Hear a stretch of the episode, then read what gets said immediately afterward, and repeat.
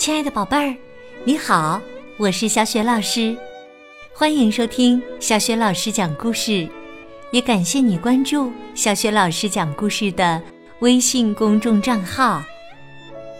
下面呢，小雪老师给你讲的绘本故事名字叫《极地探险家》。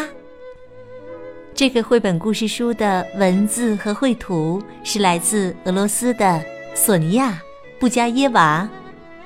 译者王磊，是东方娃娃杂志社出品的。好啦，接下来小雪老师就为宝贝儿讲这个故事了。极地探险家第一天，今天早上，直升机把我放到了这里。天很冷，只有我一个人。从现在开始，我得观察天气，每天测量结冰的湖水的温度。幸好棚屋就在不远处。接下来的几个月，我都住在那里。我拿出测量仪器，还有一箱子的食物。两个星期后，直升机才会再送来补给呢。不过这些都足够三个人吃了，有好多罐头、面包干、饼干和巧克力，我完全不用担心会挨饿。湖水温度零上四摄氏度。第二天。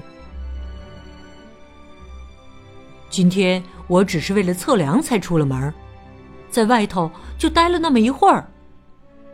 整整一天狂风呼啸，我不得不留在棚屋里。我只听到风的怒吼，后来又传来了别的什么声音，好像有人大声打着呼噜，围着屋子蹒跚挪步。我望向窗外，却什么都没有看到。这里除了我，没有别人吧？唉，一切大概都是我的想象罢了。湖水温度零上五摄氏度。第三天，哦，真可怕！今天早上。我在棚屋周围发现了非常奇怪的脚印，脚印很大，而且不可能是野生动物的，看起来像是有谁穿了大鞋子踩的。到底会是谁呢？还有一件怪事，我箱子里的食物已经少了一半儿。难道是这两天？我不知不觉吃了那么多吗？不可能啊！湖水温度零上四摄氏度。午夜一过，我很害怕。刚才有什么东西出现在了屋子里？我只看到这家伙身形巨大。还听见响亮的“吧嗒吧嗒”动嘴的声音。之后，我再也睡不着了，太可怕了。第四天，一直等到天亮，我才发觉，所有装果酱的盒子都不见了。我很难再镇静的出门去做观察和测量了。湖水温度零上二摄氏度。第五天，现在糟糕了，我很快就会没吃的了。我勘察了这一带，没发现什么惹人注意的地方。但是，棚屋里有一场惊喜在等着我。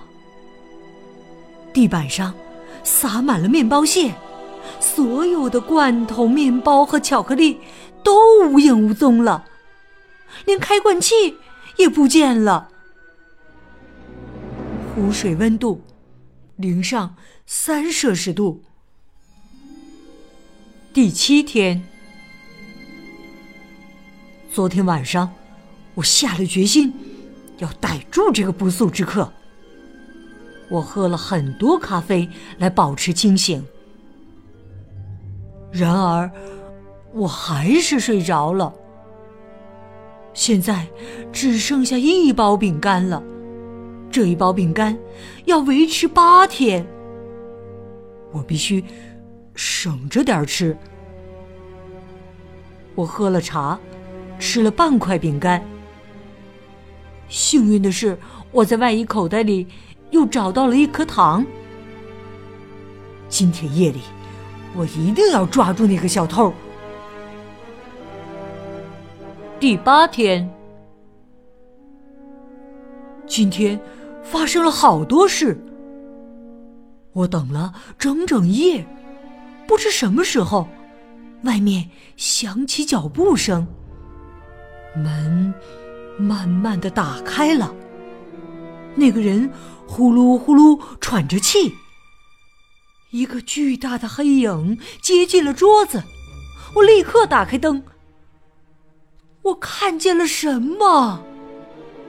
北极熊！一头北极熊嘴里塞着我的最后一块饼干。我大喊：“哈！我可逮住你了！”熊撒腿就跑，我在后面追。不一会儿，我们两个都气喘吁吁的了。熊重重的跌坐在地上，突然哭了起来。我不得不说，它看上去不像一头普通的熊。它爪子上套着塑料袋。肩上围着一条羊毛围巾，呵呵呵呵呵呵，偷东西真让我害臊啊！可可我的日子不好过呀。于是啊，熊给我讲了他的故事。我是一头北极熊，原先待在马戏团。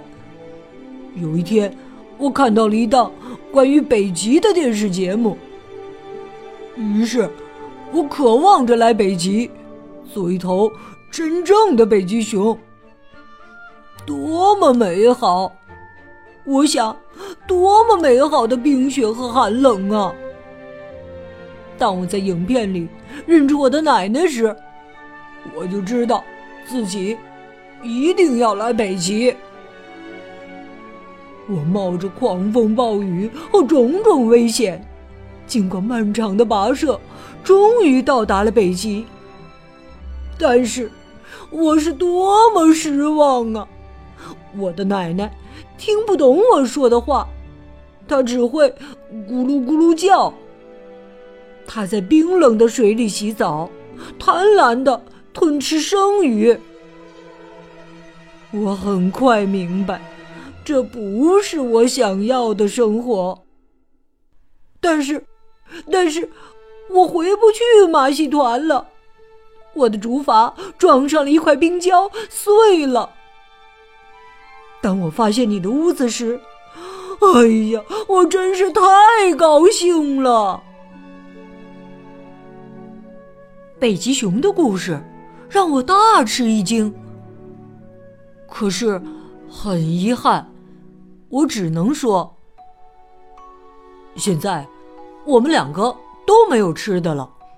直升机要一个星期之后才会送食物来。北极熊悲伤的看着我，接着他一跃而起，跑了。不一会儿，他又回来了，带来了鱼竿儿。我们可以钓鱼来烤着吃。我能留在你这儿吗？奶奶那儿太冷了。我同意了。北极熊就这么和我住在一起了，但，它不会一直这样生活下去。等直升机来了，北极熊会飞回家，回到马戏团。孩子们也等他很久了。湖水温度零上六摄氏度，天气真的暖和起来了。